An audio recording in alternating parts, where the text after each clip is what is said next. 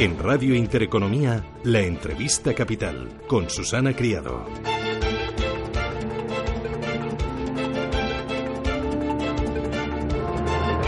Ocho y 16 minutos de la mañana. Hoy en la entrevista capital tenemos la oportunidad de charlar con eh, Lorenzo Amor. Lorenzo, ¿qué tal? Muy buenos días. ¿Qué tal, Susana? Buenos días. Que es presidente de ATA, la Asociación de Trabajadores Autónomos. Eh, oye, ¿os han dado las vacaciones? ¿Os están dando las vacaciones los técnicos de, Hacienda otra vez? Eh, y digo otra vez porque no es la primera vez que os ponen en la diana en cuanto se habla de fraude. Bueno, la verdad es que es muy llamativo, ¿no? Es muy llamativo que los técnicos de Hacienda, en vez de estar preocupados de toda la economía sumergida que hay en nuestro país, de todos aquellos que no pagan impuestos y cotizaciones, pues ponga el foco del fraude en lo más bajo del tejido empresarial y digo lo más bajo eh, el colectivo de autónomos. Pero además con un informe sesgado faltando a, a la verdad y con un informe en el que nosotros lo tachamos un poco irresponsable. Entre otras cosas Susana porque habla de que en España hay un millón trescientos mil autónomos en módulos y en España solo hay 383.000 autónomos en módulos. Habla de que hay un millón y medio de autónomos cuyos rendimientos netos están por debajo de 12.000 euros y solo hay un millón veintiocho mil. Es decir, a partir de ahí, bueno, pensar que en estos momentos un autónomo que tiene un rendimiento neto de 12.000 euros.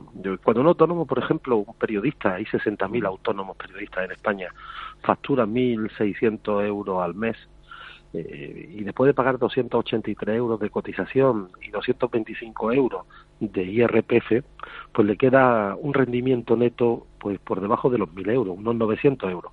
Pensar que esos 40.000 autónomos que están en, en, en esos rendimientos netos son unos potenciales defraudadores, pues bueno, deja mucho el informe que ha puesto de manifiesto GESPA. Claro, ¿y por qué? ¿Por qué este encabezonamiento con los autónomos?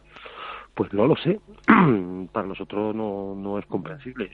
Tengo que decir que los propios, el propio cuerpo de inspección, el cuerpo, propio cuerpo de inspectores del Estado, pues no está de acuerdo en los datos que se ofrecen. ¿eh? Eh, bueno, eh, la verdad que me parece un poco irresponsable y así lo hemos manifestado.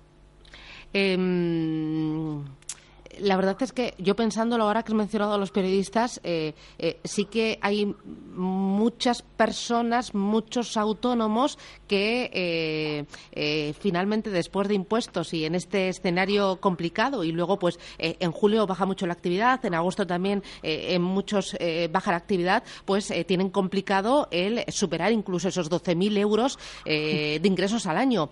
también se metía con esos autónomos que dicen es que tienen empleados que cobran más que el propio autónomo, pero eh, a, o sea, a mí me da la sensación de que no conocen muy bien eh, al autónomo, al pequeño emprendedor, al, ni, ni, conocen al autónomo ni la realidad de nuestro tejido empresarial. Es decir, eh, bueno, y además, vuelvo a insistir, que sean los propios técnicos de Hacienda, que saben, porque es la propia Hacienda la que publica, que hay ayuntamientos como el de Jaén que tarda 500 días en pagarle a un autónomo o una pyme proveedor de la administración, o el de Jerez de la Frontera más de 300 días. Y mientras tanto el autónomo tiene que pagar impuestos, tiene que pagar el IVA, eh, tiene que pagar las cotizaciones de sus trabajadores, que es un 40%. A veces, pues claro que sí, hay muchos autónomos que declaran un rendimiento neto, y digo rendimiento neto, por debajo de sus trabajadores. Si es que hay muchos autónomos que en estos momentos no pueden reducir plantilla, porque el momento que reduzcan plantilla es su ruina todos sabemos lo que cuesta despedir a un trabajador para mantener una actividad. Eh,